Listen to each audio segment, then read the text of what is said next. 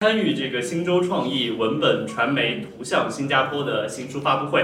呃，我是今天的主持人，南洋理工大学的李毅，欢迎大家。那这本书呢是由这个呃南洋理工大学人文学院的伊若芬教伊若芬教授撰写的，那八方文化创作室出版，新加坡国家艺术理事会赞助。那书中的内容囊括了十八、十九世纪以来，呃，发生在新加坡本地的各种呃文艺活动。那这其中既有传统的这个汉籍出版和这个画作收藏等的内容，那也有报纸广告和电影等这些现代形式的这个呃媒介文化。那而以上所有的内容呢，又在伊若芬老师创建的这个文图学的这个理论框架下，获得了新的生命力。那今天我们这场新书发布会就有幸请到了这本书的作者伊若芬老师以及三位读者代表来分享他们个人关于这个书的创作经验和阅读经验。那希望可以带给大家有关文图学和新加坡本地文化的多方面的思考。那事实上，我们新加坡文图学会本身就在就吸引了这样一批年轻的朋友们，呃，在新加坡本地开展一系列的这个文艺活动。那我们最近就出了这个第三期的这个文图学报，那大家可以在我们的这个官方网站三 w 点呃 t i s s 点 i n f o 上面查阅。那在今天的这个活动正式开始之前，让我们首先有请这个联世文化基金负责人联联世生文化基金负责人这个连文思博士和本书的作者南洋理工大学人文学院的伊若芬教授一起为本书揭幕，大家欢迎。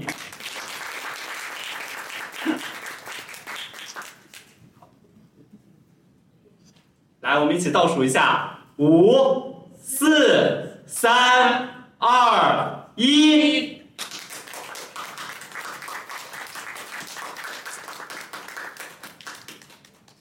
感谢连文思博士和伊若芬教授。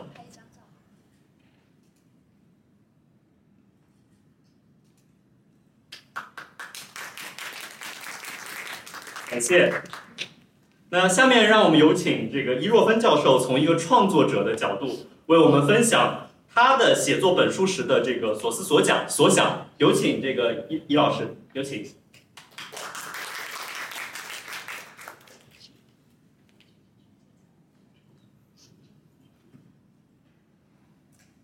非常感谢今天大家拨冗出席新洲创意的新书发布会。呃，很高兴在非常温暖的五月的下午，今天是一个五月的星期天。呃，马上下一个礼拜就是母亲节了。呃，我们在这里呢，呃，带着其实是一种感恩的心情。呃，我从二零零六年移居到新加坡，呃，应南洋理工大学中文系的邀请，呃，成为第一届的南理工大学中文系的老师。那么，呃，一直服务到现在已经十多年了。呃，这十多年来，呃，结识到了很多本地的学者、专家，啊，也交了一些很好的朋友。然后，因为教学的关系，也认识了很多的我们的呃青年的同学们。呃，这些都是我在平常生活的一些养分的来源。我在零六年刚刚呃应南洋理工大学中文系邀请来教第一届的中文系学生的时候，呃，当时系上为我办了一个欢迎会。呃，我之前在台湾的中央研究院因为工作了十年，一直都在从事学术的相关的研究。呃，于是呃，当时当主持人问我呃，给大家讲几句话，然后到新加坡来有什么想法，我当时就真的是叫四个字：信口开河。呃，为什么信口开河？因为我之前在中央研究院的时候，一直在从事是关于中国文化以及呃东北亚的研究，特别是东亚文汉字文化圈，日本、韩国跟一小部分的越南的研究。那个还是在一个华人文化从古到今的一个脉络当中。我到新加坡那时候才可能短短的一一两个礼拜。是一个观光客的心情，到处走马看花，然后呃去夜间动物园呐，去圣淘沙都是在玩，但是又觉得我来这里是教书的嘛，所以我不能说我的期许是把新加坡走透透、玩透透、吃透透，不好意思，我当时就真的是信口开河，我说。我一直在研究的是东北亚的历史文化，呃，到了东南亚来，我是第一次呃有机会比较长的时间在这里停留、居住以及工作。我希望我能够把握这段时间，能够多多的学习，然后去观察之后，也为本地的学术做一点贡献。你看我在这个信口开河，因为我根本一点都不知道新加坡的历史，我只知道，因为呃我们那时候是七月份，然后呃行事历上面有说八月九号是公共假期，那我才第一次知道那个时候呃原来那一天是呃国庆日啊。然后知道李光耀先生，呃，在台湾就是世界知名的国际重要的呃政治领导人，其他就是一概不知。啊，来佛寺，我以为来佛寺就是开商场的，所以哎，来佛是跟这里历史原来有关系啊。还好当时我没有多说什么，我只是信口开河说了这几句话。然后接下来呃开始开学了。然后偶尔碰到一些我觉得很有趣的一些呃问题，或自己不太能够理解的，我就会问我的朋友，问我的同事，哎，为什么是这样？然后他们有的时候也不太能够解答出来。然后有一位同事就跟我说，哎，我们在迎新会的时候，你不是说你要为本地的学术做出贡献吗？这个就是你去做出贡献的一个机会啊。我说，哦，原来这样的问题。呃，新加坡可能本地的学者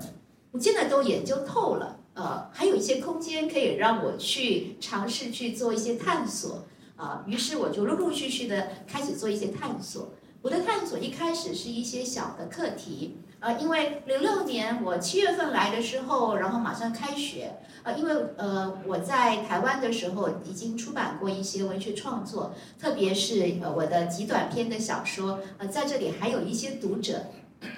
因此，呃，也透过我的同事柯思仁教授的引荐，他就介绍我到呃，现在我一直还在写作，就是联合早报，呃，在那里写作专栏。然后，呃，我说你们怎么会想要找我写专栏？然后他们说，哎，你就是个作家呀，我们看过你的极短篇小说。哦，我说哦，原来是这样子。那呃，后来也有一些公开的场合，会有一些朋友带我的极短篇小说来让我签名，我才真的知道，哎，真的这本书在这里是有人看的。呃，因为那时候呃，零六年呢，那本书是大概是九一还是九二年出的啊，已经很长的一段时间，我自己都快要忘记那本书了。呃，于是呢，呃，我就想说这样子好了，我从二零零七年一月份开始，就在联合早报的专栏上面开始写我在本地呃走走看看，呃发现了一些有趣的事情，比如说，哎，为什么博物馆里面可以办结婚典礼？哦，这个我以前从来没有呃可看过的。还有就是，呃，家里面那个公妈啊，就是祖先的画像。竟然在就在这附近这个百盛楼有卖，然后我想，哎，奇怪，为什么会有人把别人家的祖先的画买回家？那你是要帮他拜祖先吗？而且那一家人，我还他上面还有写，从明朝直到清朝啊，都是穿的那种官服。那我还记得那是一个姓吴的家庭，我就开始在编故事哈，写小说的人，我想说，哎，是不是这个姓吴的这个人啊？他带着祖先的画像来，但是因为实在生活太贫穷了，不得不把家里面值钱的东西拿去卖。这是一个古董，所以拿去卖可能会值不少钱。于是他一定是呃，跟这个祖先画像。跪拜叩别啊，就是对不起祖先啊，我这呃不孝子孙，为了要养家活口，所以以后没有办法再拜你们了。我把你们的画像就卖到了百盛楼啊，希望有其他有缘人来帮我拜你们。然后来我才知道，其实呃，有的人是把这种啊古董，就是没有任何的宗教或者是啊家族血统的意义，它就是一个文物。这也是我大开眼界的地方。陆陆续续写了一些之后呢，然后我就想说，哎，短文呢，在报社只能大概顶多一千两百到一千五百字。那有一些其实还是要比较多的学术上的一些梳理以及考证啊。我只能在早报的专栏写结论啊。那么只写结论呢，作为一个研究者会觉得有点心不安。我怎么去证明？我说的这件事情最后这个结论是正确的？我的推理过程是什么？我有没有什么理论建构，或是我看了什么证据来支持我最后的结论呢？于是我开始想，我应该要把它写成学术论文，那么也让学术界的人知道本地的一些文史艺术大概是一个什么样子。那也因为这样子要去看本地的一些学者专家的书，那。因此，陆陆续续的，我就在二零一六年就出了《南洋风华》这本书。啊，《南洋风华》这本书也是作为自己在新加坡十年的一个纪念吧，就是呃，也等于就是给我的同事们呃做出一点交代。我说当时十年前我说的那样的话，呃，我陆陆续续的完成了当时的某一种承诺。那么《南洋风华》这本书呢，很荣幸的马上就得到了联合报早报那一年的早报的好书的这个呃其中之一啊。那也是觉得非常的受到了鼓励，然后也会呃，包括我们之前也曾经就在国家图书馆办过新书发布会啊，是在二零一六年四月份的时候，也是刚好这段时间啊，世界书香日的这段期间，然后呃读者们看了呢，就会呃一直给我一些鼓励跟回馈，就是说你这本书里面很多新加坡人都不知道的新加坡故事。啊，我说哦，这样子，这个是我觉得这本书至少真的是做出了一点贡献啊。然后就会有人开始说，哎，南洋风华都这么多年了，你有没有继续在对本地学术做出贡献啊？呃，大家知道我后来呃一直以来都是在做呃关于苏东坡方面的研究嘛，陪你去看苏东坡，呃，不管是繁体版或者是简体版，都已经再版啊十版好几版了。然后我呃比较多的是在关于苏东坡的研究跟苏东坡的呃学术普及啊以及知识的普及，呃于是我觉得嗯我受到了一些鼓励，然后如果有可能的话，我还是会陆续再写的啊，因此呃去年啊就交出了这么一本书啊，也感谢新加坡国家历史理事会啊赞助了一部分的出版经费。然后呃，八方文化创呃创作室跟我一直都有很好的密切的合作啊，也承担了这一次的出版编辑呃，以及包括一些宣传的工作，也非常的感谢。然后我们就把这本书带给大家。今天我们跟大家一起来分享的是，从南洋风华到新洲创意中间发生了什么事情，以及新洲创意这本书是什么样的一本书。呃，这个是台湾翻译成马奎斯啊，呃，大陆翻译成马尔克斯啊，他是非常重要的诺贝尔文学奖的得主。他的《百年孤独》很多人都买了，可能没有看完，然后让这本书在家里很孤独。那我呃给大家看的这一段段话是他的另外一本有点自传式的书，叫做《Living to the Tell the Tale》，活着就是为了讲故事。他讲了这句话，他说：“Life is not what one lived，生命不是只是某一个人活着，but what one remembers，而是谁记得你以及自己记得什么，and how one remembers it in order to recount it。我们自己的记忆，以及被别人记忆的我们。”可能就存在我们彼此认识的这个圈圈当中，这个交友圈当中，大家知道我啊，我也知道大家，那只是在这个范围当中。文字的力量是传播在圈外，那么怎么样把它传播到圈外？就是如何去叙述它，如何去讲述它。因此，不管是南洋风华。或者是新洲创意，我都是在尝试去讲述新加坡的故事。那么新加坡有什么故事呢？啊，我特别找这一张哈，是新加坡越来越大了啊。呃，我们刚来的时候啊，现在大家看到的那个摩天轮呐，什么金沙酒店呐，那边都是海的啊。呃，旁边也是晚上会有一些霓虹灯，但是没有现在这么璀璨光滑。呃，你现在看到图上的那些红色的部分啊，全部都是呃新加坡的新生地越来越大，就小小的土地，呃，但是它有越来越宏大的未来。那么，呃，我给大家就先分享一下我我的学生他做的关于南洋风华的介绍，同时大家也就知道我们讲文图学大概是什么意思。呃，这是我在南洋理工大学中文系开的一门课程，这门课程叫文图学，呃，一共有两个本科生的课啊，就是一个是基本版，另外一个是进阶版，然后还有研究生的课啊。今天呃来跟我们分享的两位南洋理工大学呃艺术学院的博士生。啊，包括等一下会跟大家分享的张叶阳以及李聪的视频啊，他们就是上了我的研究生的课，我的课叫做文图学与东亚文化交流。呃，本科生的课呢，呃，不管是基本款或者是进阶款，最后都有一个集体的 project，这个小的作业是啊小组一起做，一组大概三到五个人。那么呃，我会每一次给大家不同的主题。刚刚结束的这个学期呢，我们的主题是拍摄一本华文的书，介绍华文的书。我们的同学，呃，除了一位是呃工程学院的，全部都是中文系的同学，但是包括那工程学院的同学，之前也基本上对于拍视频不是有非常丰富的经验。呃，但是因为要应付这门课，大家每个礼拜动手做，做到后来就已经知道怎么样去录音频、录视频，怎么样去做一些呃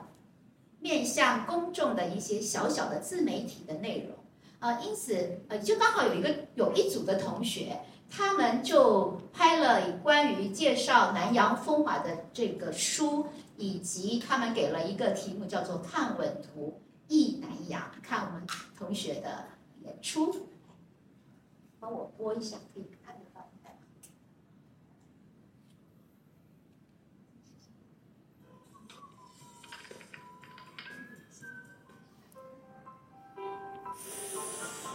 哎，你没事吧？我头好痛啊！哦，幸好刚好带了虎标油，你可以试一试哦。嗯，这是什么啊？你不知道是什么吗？是新加坡很出名的药油，我每次回国都给亲戚带很多，算是新加坡的特产吧。这个怎么算是新加坡的特产呢？哦，这个你就不知道了吧？来看看这个宣传片吧。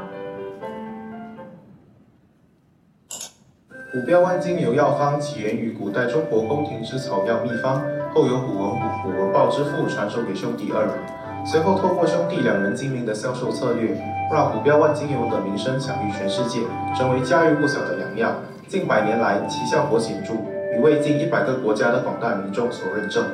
观察虎标万金油广告的发展进程，其风格随着作者的不同而变动，从深具东南亚风格的老虎转为岭南画派风格。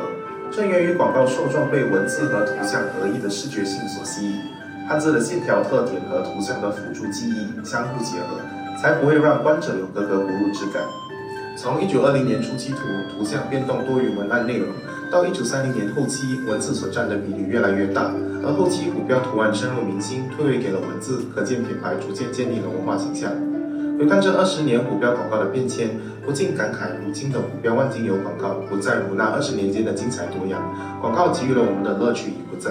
文化经济的创意实力也一样不在。原来如此，嗯，用完这个虎标油，头痛确实好多了，谢谢你。不客气，头痛确实好多了。现在让我更头痛的就是文图学报告。所以文图学到底是什么啊？其实文图学就在我们身边呀，像我刚刚借给你的虎标油就有文图学的元素哦。哦，刚视频有提到老虎的图像，嗯，这个老虎其实就与文图学相关也是。如果你想了解更多关于本地南洋一些广告和文图学的关系，可以看看这本书。南洋风华由伊若芬教授所著，此书副标题为《译文广告跨界新加坡》，是作者第一次从中国文学文化跨界到新加坡有关译文广告的相关研究的作品。结构排序方面，整本书籍分为两卷，卷一写文化，卷二论华裔，结合与新加坡有浅或深文化因缘的十一位文人作家，引领读者了解新加坡相关文化。当中三篇文章与报章广告有所关联，分别是南洋兄弟烟草公司和永安堂目标产品。可见作者通过自身的专业领域文图学，带读者用不一样的视角探索有别以往传统历史研究，让我们更能仔细地品味图像和文字之间所产生的化学反应，也让经常被人们所忽视的广告被赋予了新一层意义。在作者笔下，本作为商业用途的广告成为了能够被加以分析的文本，而跟随作者的步伐，一步一步了解广告的演变过程，以及其所受文化语境之影响而产生的变化，也是非常特别的体验。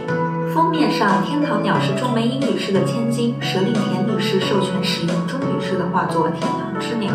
书名《南洋风华》则是由崔大地先生的高足吴耀基先生所题写，画与言相结合。看图而联想到书名，看书名而联想到图画，整体上塑造了一幅别具南洋色彩又不失文艺风采的文图。可见作者在封面设计上也下足了文图学、文图相互辅助的心思。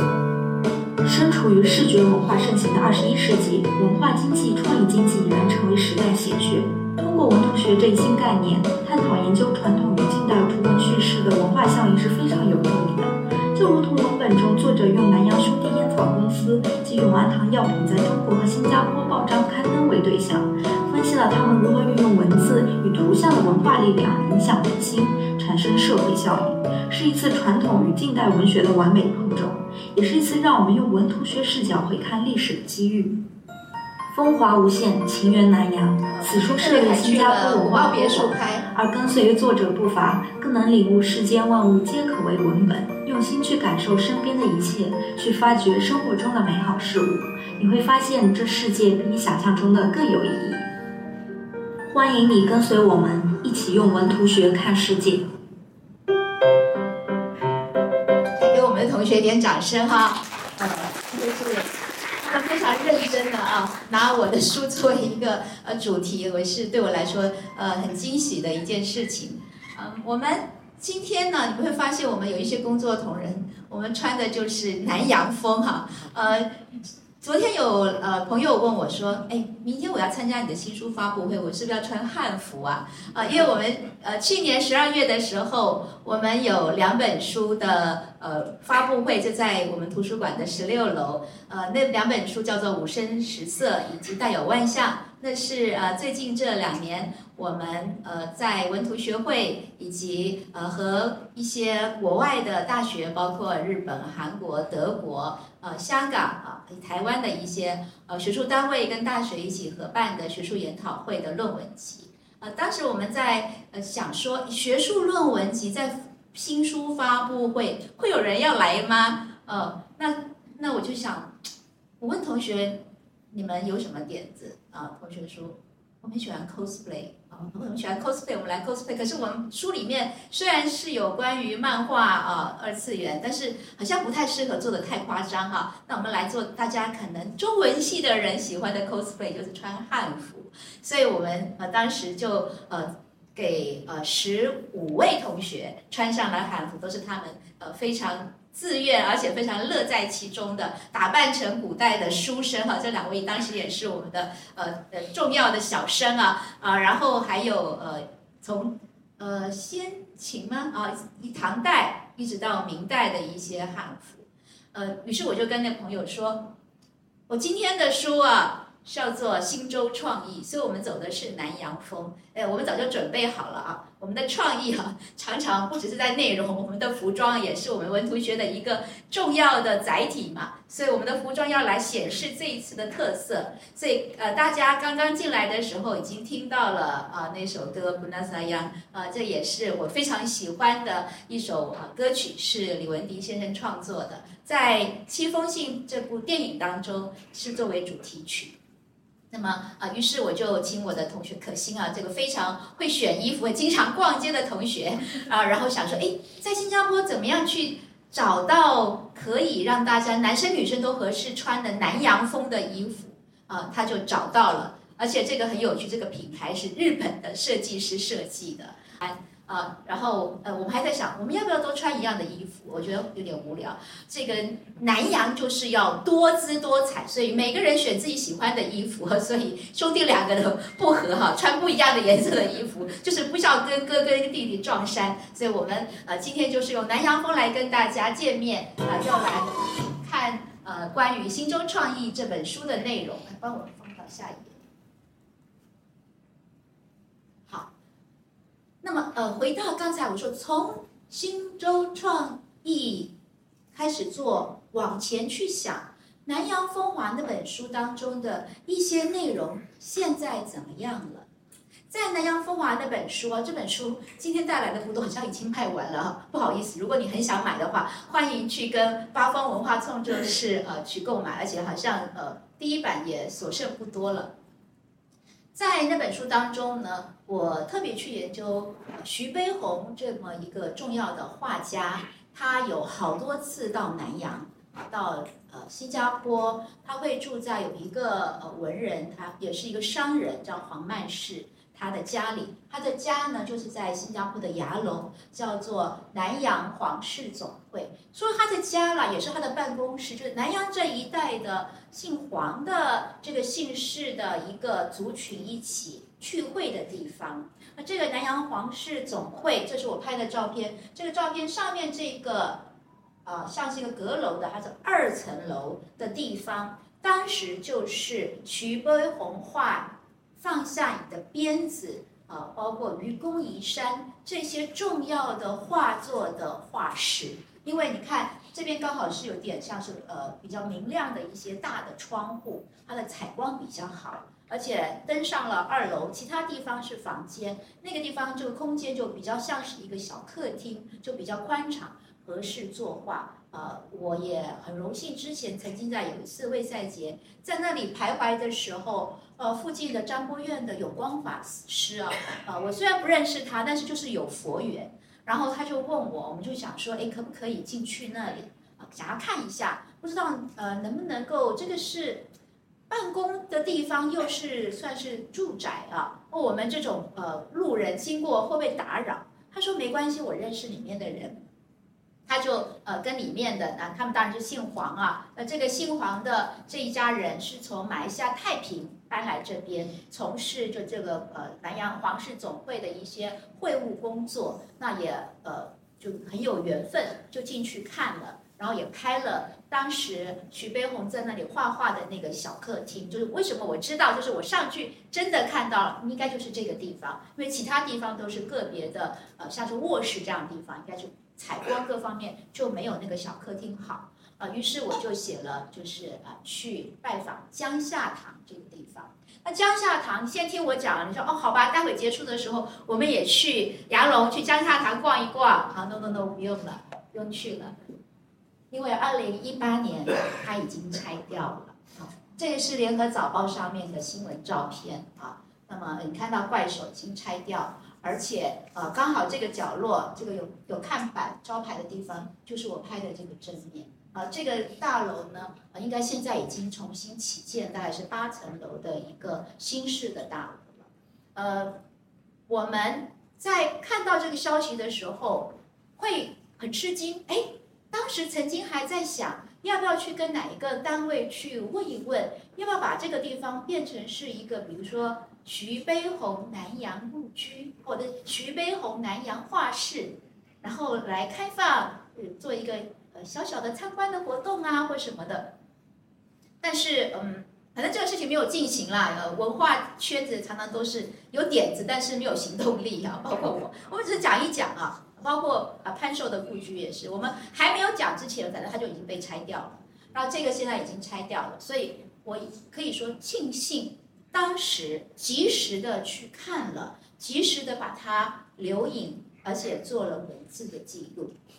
那另外一件事情，这是二零二零年发生的事情啊，呃，在座的可能很多的新加坡朋友们都还有记忆，这华文的缺席。这个是什么事情呢？是本地的一个先驱的画家，他的名字叫做张丽英啊，这个是张丽英，励志的丽，她是张静江的女儿。张静江是呃，等于说，嗯，南洋这一带都比较知道的，包括同盟会，他是同盟会当中的一个重要的成员。他也呃，因为是呃湖州南浔这个地方的人。资助孙中山先生啊搞革命，也出了不少的钱。那么呃，张丽英女士因为有这样的一个呃家学渊源，她非常喜欢美术，后来就在法国留学学画。徐悲鸿好多次来到新加坡，他知道本地呃对于美术很有热情，甚至很有专长的人是呃相当多，于是他就鼓励说我们成立一些团体，包括华人的美术团体，以及呃这个南洋的美术专科学校，就是呃现在的南洋艺术学院。那么张丽英女士就有这样的机会。到了本地来教画画，他自己也画画。那么，二零二零年，呃，让大家突然重新又想起张丽英的这件事情是，新加坡国家美术馆在办张丽英的展览的时候，在看板上面，这个就是啊、呃、当时的那看板，他的名字叫做 Just Chen，C H E N。我会为什么会去信这个？叫做 C H E N 姓陈呢，所以她的第一任丈夫是陈友仁，他是国民政府的一个外交官，因此啊，可能按照西方的习惯，他就冠了夫姓。于是呢，你看到 Just Chen，你跟张丽英这个名字是完全挂不上一点关联。所以呢，呃，早报的呃作者也是记者啊，王向金女士。他就在他的专栏就写了这篇文章，叫做《华文的缺席》。呃，可是，呃，这件事情虽然在华人团体引起一些骚动跟讨论，最后，呃，这是我后来呃看了这些报道之后，我本来就想要去看展览，但是我想，我过一段时间看看美术馆有没有什么动静，然后我再去看。就我去的时候。呃，那个展览已经过了很长的时间了，他的看法还是这样啊。虽然后来他们弥补的方式呢，是在会场是有 QR 码，所以你可以扫了之后看到的一些文字材料，中文的部分就是回复他的张丽英的名字，但现场的看板是没有的。呃，本地的呃重要的文化人呃媒体工作者，也是一个作家杜南发先生，呃，他就写了一首诗，叫做《此心何安》。为什么叫此心何安？是因为看到下面他写 at home the world，他其实是用了苏东坡的一个典故，就此心安处便是吾乡。我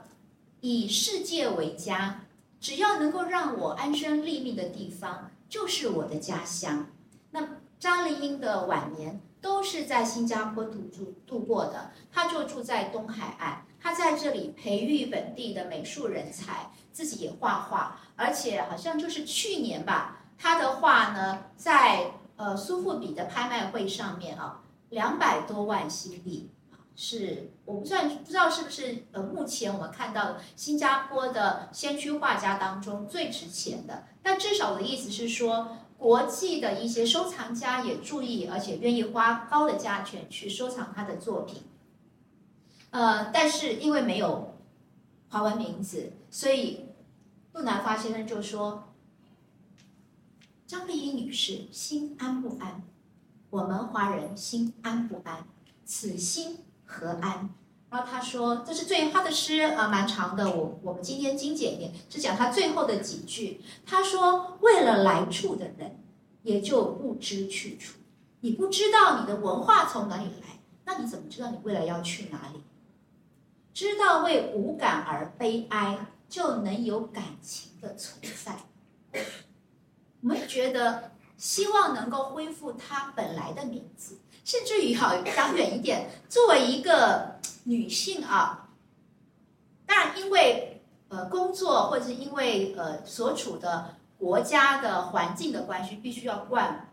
夫姓。可是事实上，张丽英到了南洋的时候。她的丈夫已经去世了，她已经嫁了第二任的丈夫，那后来跟她第二任丈夫也离婚了。也就是说，做一个离婚的女性，最后回归到自己，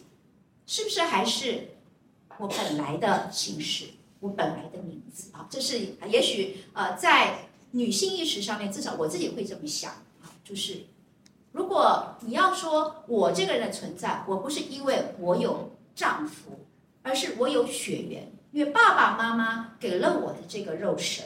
但是没有在美术馆的看板上面就是没有他本来的名字。于是他说：“还好，我们有这种感情，我们有这种感触，我们愿意去把声音发出来。所以以后我们有感情存在之后，我们只要有心，就会安心。总有一段时间，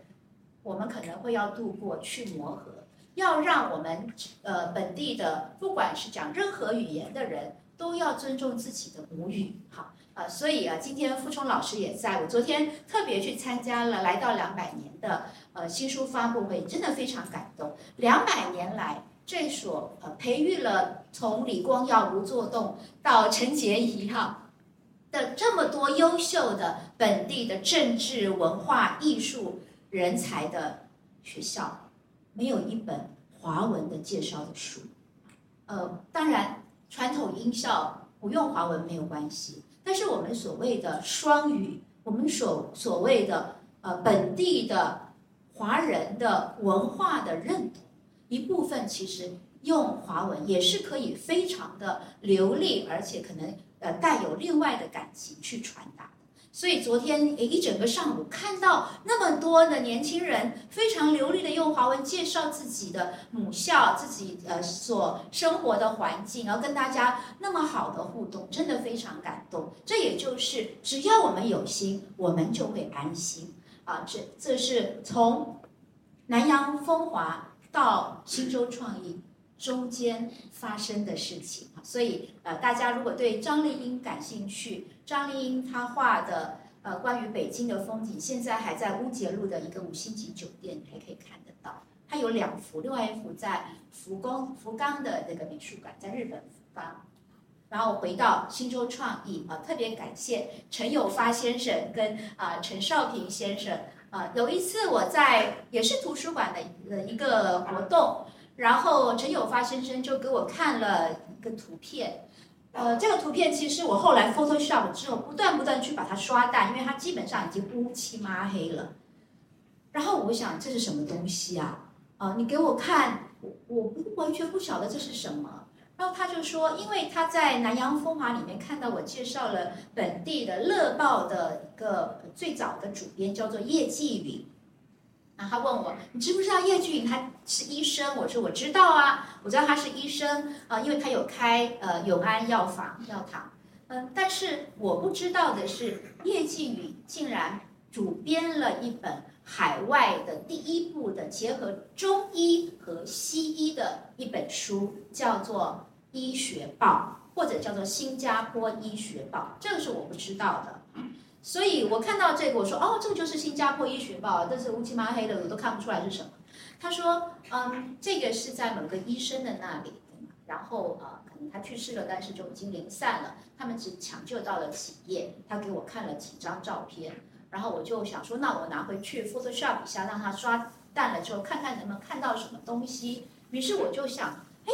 越看越觉得有意思。可惜后来我也去拜访了陈洪南医生，他那里也没有。然后收藏的王平医生他已经过世了，这就是有点像是江夏堂被一系给拆毁了一样，就没有了。所以在《新洲创意》这本书里面呢，就讲了一部分我能够看到内容的。那我们的问题就是，它到底是垃圾要丢掉，还是它是珍宝？好，呃，我们知道很有一些人会到新加坡来淘宝。那新加坡人走宝的情况也非常的多，呃，这个人跟物当然还是有一点悬呐，冥冥中自有天意，或者是会有一些缘分吧，嗯，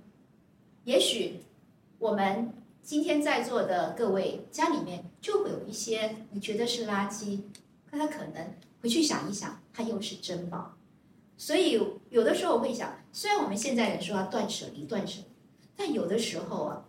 如果真的跟你的生命印记、跟你的家族传统、跟你自己作为一个人的啊，我们说的文化或者是历史感情有非常密切的关联的，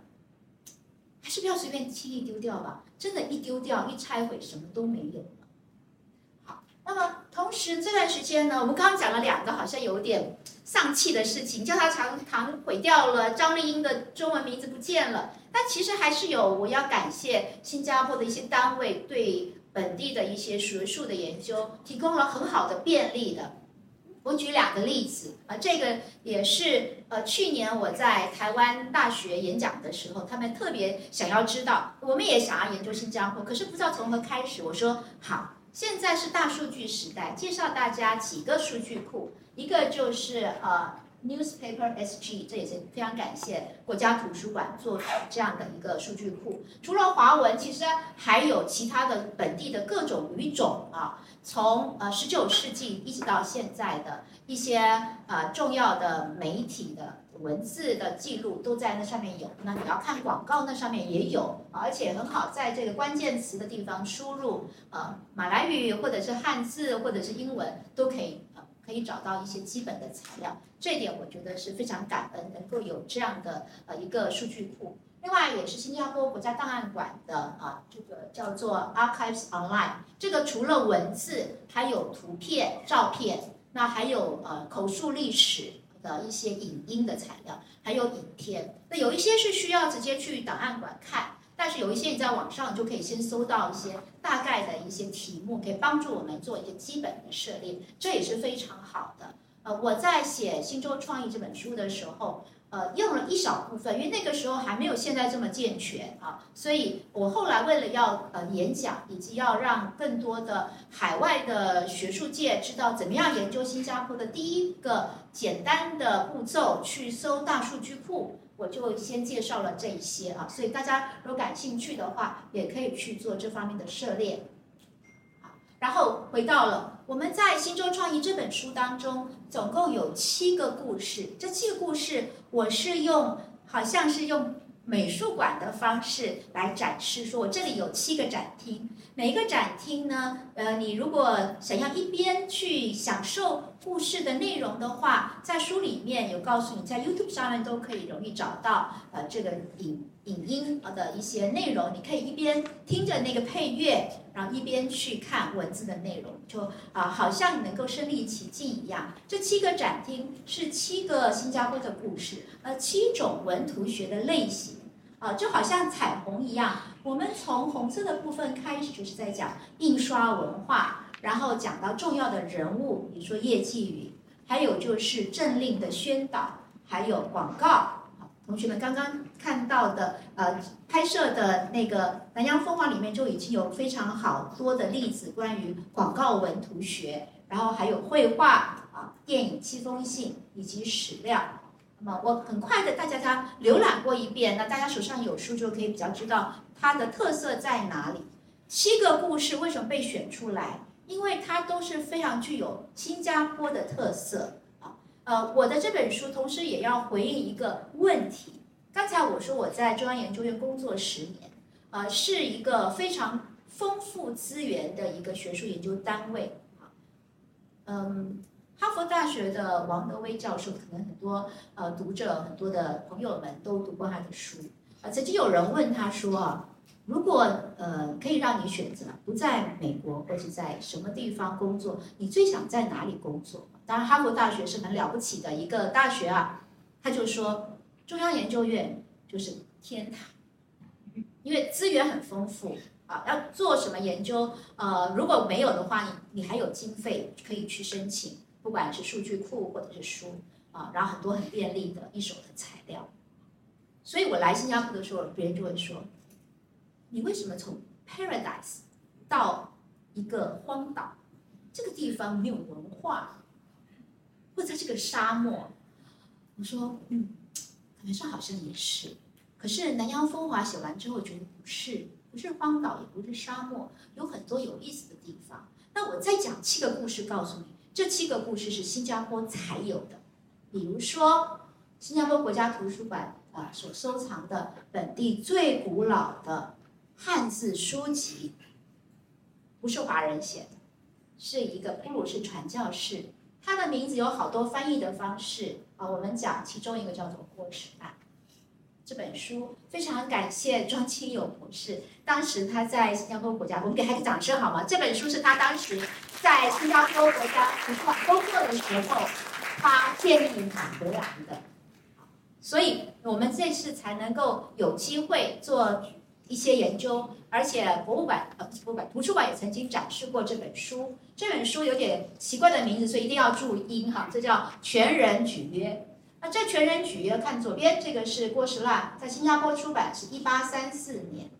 是用汉字写的《马太福音》。这本书的名字很奇怪，为什么叫做《全人举约》？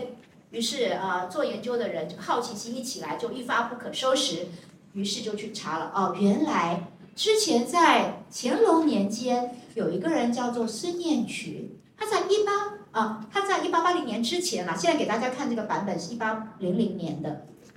就编了一本书，叫做《全人举约》。那本书是道教的书。郭实腊为什么要用人家的名字，然后连封面的的安排版式都很像呢？啊，如果你呃知道一些传教的历史，就知道在清朝有一段时间是禁教的，所以他是用这种包装看起来像是道教的书的方式来传教，让不只是本地，而这个书后来在中国也可以看得到，好，让这些信众们。可以看到用汉字的《马太福音》这本书是很特别的，在其他地方可能也很难看得到。好，刚刚讲到叶巨允啊，那么呃，那个破破碎碎看不太清楚的那本书叫做《新加坡医学报》啊，这个是呃一九一零年的一那本书。这本书呃的封面是在这里，我们看到目前看到的都是很残破的，都完全不齐全。这是我们刚刚说了海外第一份的中西医结合的一本医学刊物，是由《乐报》的主编叶继宇他呃个人来主编，他自己因为也是医生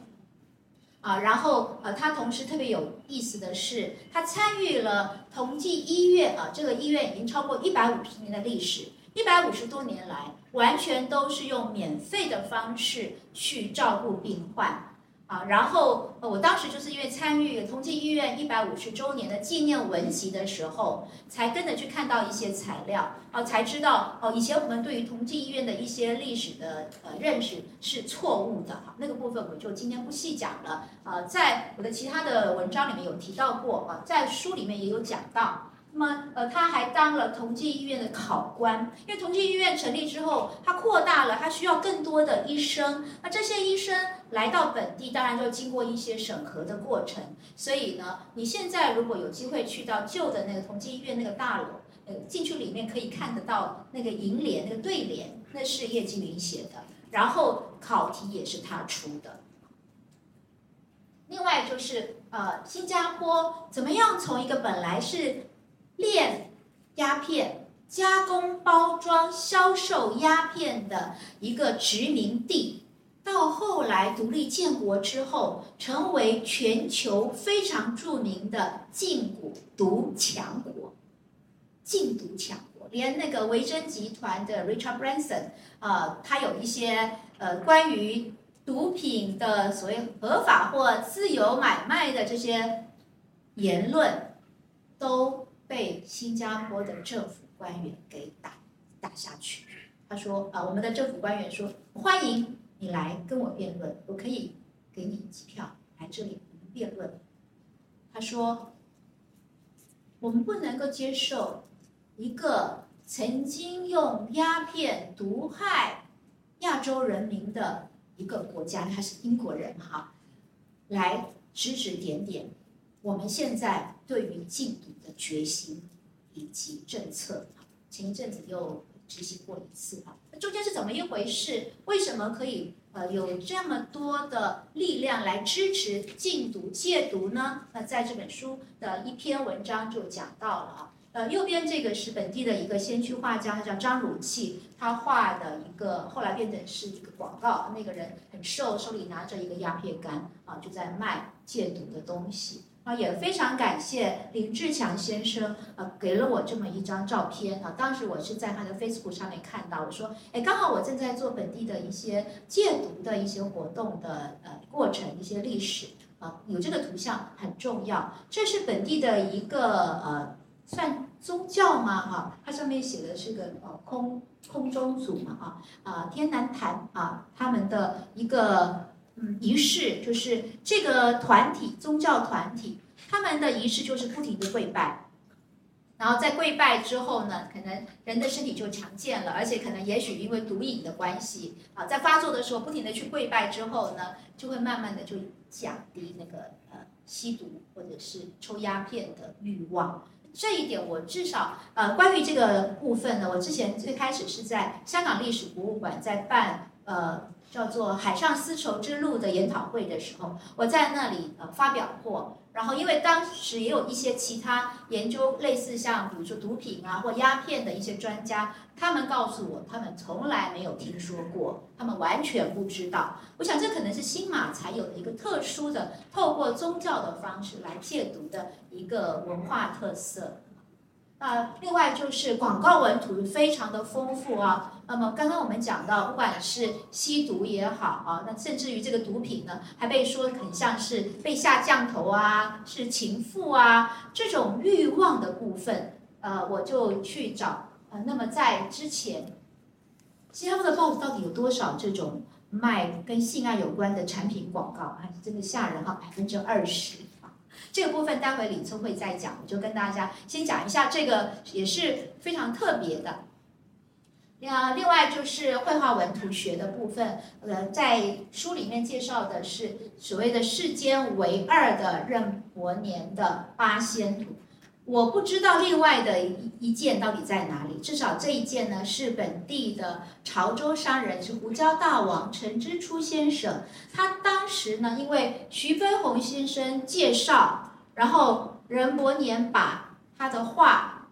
卖给了陈之初先生。而这幅画曾经在呃，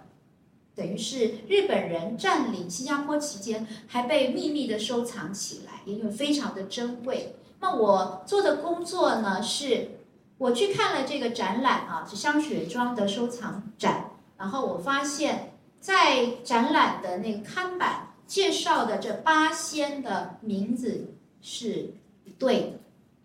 的，啊，这又是好为人师，又是喜欢做研究去调查，后来我就在呃亚洲文明博物馆的一个水墨琴的研讨会上面就跟大家介绍了。然后给大家就是正确的一个人物跟这个图像之间对应关系是这样子，在书里面有更清楚的图片。但是我有时候会想，这个修正到底有没有有没有用啊？这就是今天为什么我会特别请梁文思博士来。梁文思博士是本地非常重要而且非常有经验的呃导览，对于呃文化文物的介绍呃知识非常渊博。那么呃。当时在南洋风华的这本书里面，我介绍了放下你的鞭子。我也曾经在书里面介绍，放下你的鞭子，并不是在新加坡某一个广场上面看到这一出戏，而是在江夏堂的画室里面画的。但有一次我去国家美术馆的时候，看到。美术馆的导览员在为陈总统，和，新加坡的陈总统，你看陈总统介绍这幅画的时候，还是用原来的那套说法。那我想，嗯，怎么办呢？我就去问，呃，博物馆的，算是商品部门吧。我问说，哎，你们有没有卖南洋风华？我当时本来想说，我去买一本，然后送给导览看一看，我有做过这方面的调研。结果他们说，我们不卖。画文书，啊，那没有就算了。所以以后所有的这个错误可能还会继续下去，包括亚洲民博物馆放的那个《江心记》也是摆错了，摆错了。我已经在早报上面写过了，但是你继续看还是一样。所以有没有用？可能我大家一起来。当你有机会带你的亲朋好友去看展览的时候，透过我们的一些。简单的介绍跟深入的调研，给大家做知识的正确的普及。那么关于电影文图学这部分，待会啊叶阳会跟大家介绍。啊，我要跟大家一起分享的是，新加坡在二零一五年建国五十年。那么呃，你可能会想，一个国家到了这么大的庆典的时候，我们拍一个非常重要，而且结合了七位青年中坚分子的电影工作者，拍七个短片，形成七封写给国家的情书。那是不是会有一种非常慷慨激昂，让人热泪盈眶？爱乡爱国，为了国家未来的千秋万世，要去弘扬新加坡的文化价值。你去看《七封信》这个电影，很奇怪，竟然有一种淡淡的乡愁和哀伤，这是很对我来说很特殊的一种抒情方式。我后来才能才晓得，或者才能够理解，因为。在二零一五年八月九号国庆日那一天的放烟火的之前，大家一起期待的不是千秋万世，是 another fifty years，下一个五十年，而不是下一个千秋万世的太平。我觉得这就是非常具有新加坡特色，对很多事情非常的务实，不唱高调，不去画大饼。不去随便去开一些空头支票，我对这个非常佩服，也可以说，因为在这里待久了，其实非常认同。然后，呃，在史料文图学的部分呢，呃，也是因缘际会，在二零一九年，刚好是五四运动呃一百年的时候，我首先是接受到了香港的邀请，说他们要编一本关于五四运动的论文集，呃，要我写篇文章。然后我起先是想说，我其实不是研究这个，嗯，我不知道有没有其他人可以写。我一边在想的时候，就有其他人问我说：“你们文图学会有没有办五十运动一百年的活动？”我说：“没有啊，我们没有特别要办这个。”然后我我就在我的 Facebook 上面问：“哎，五四运动一百年，请问新方本地的朋友有没有什么活动啊？我要介绍给其他来询问我的中港台的其他有兴趣询问的人。”结果都没有消息。后来想没关系吧，那没有人做，我们来做一下吧。这个一百年才一次，没有下一个五四运动一百年了，对吧？好，那我们来做吧。好，我就写了一篇文章。在写文章的时候，呃，要少收集资料。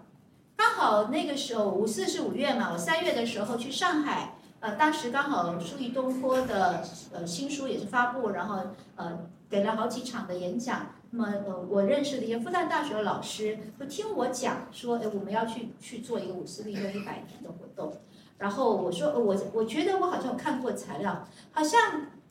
新加坡跟上海有一个五四运动的关联，但是我其实不是很清楚。我查到有一个人，他叫做何宝仁，他好像是从事跟五四运动相关的东西，可是我不知道他是谁。然后，呃，非常感谢复旦大学的老师，刚好他的夫人是在校史馆。那我就回到新加坡之后，诶，他就转给我一张照片，这个就是当时复旦大学中文系的毕业纪念册。他说：“你猜的没错，何宝仁就是领导上海五四运动的学生领袖，而且他是地地道道的新加坡留学生。”而且何宝仁因为在上海带领上海的学生团体去呃举行五四运动的活动，还有两次被孙中山先生接见。啊，我说这个资料太珍贵了，赶快写在早报上面。然后我在早报上面就介绍了何宝仁的一些基本的一些资料。然后，因为何宝仁先生后来也在本地当华侨中学的校长，那华侨中学一百年的话，这个何宝仁校长的一些资料，他们也很感兴趣。呃，于是呃，刚好就是五月四号那一天，二零一九年，我们就在原来在这附近的一家书店啊，城市书房文图学会就办了活动啊，就是在介绍五四运动这一百年新加坡跟五四运动的关系。那我。和我的几个研究生分别给大家做报告，我报告的就是何宝仁。